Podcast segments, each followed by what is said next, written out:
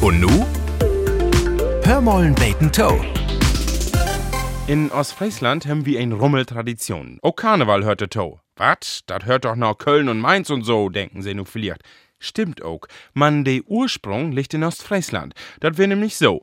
Nachdem 1493 der Bürgermeister von Norddeich-Mole Mensumenke Mensen und sin Lüde Urlaubes in de Ferien verlicht hem, also erleichtert, quem immer mehr Menschen in Sömme. Dor geht noch mehr, dorchen Helga de Waal und hör Kerl Alf. Ob Bön hem se ein ollensch Gebellenskop, also ein fiesen Maske gefunden, de hörde Alfs Ur-Ur-Ur-Ur-Urgroßvater Karl de Waal. Ein Relikt ut de Walfängertit. Do hem Helga und Alf de Sommerurlaubes vertellt, dass sie so ein Maske doch upsetten kun.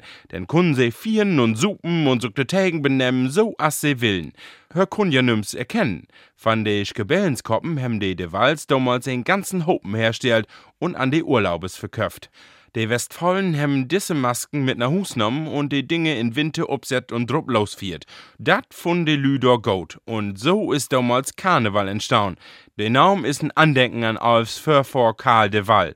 Und als Dank haben die Karnevalisten immer Helgau und Ahalf und laute Hellau und Alaf ropen.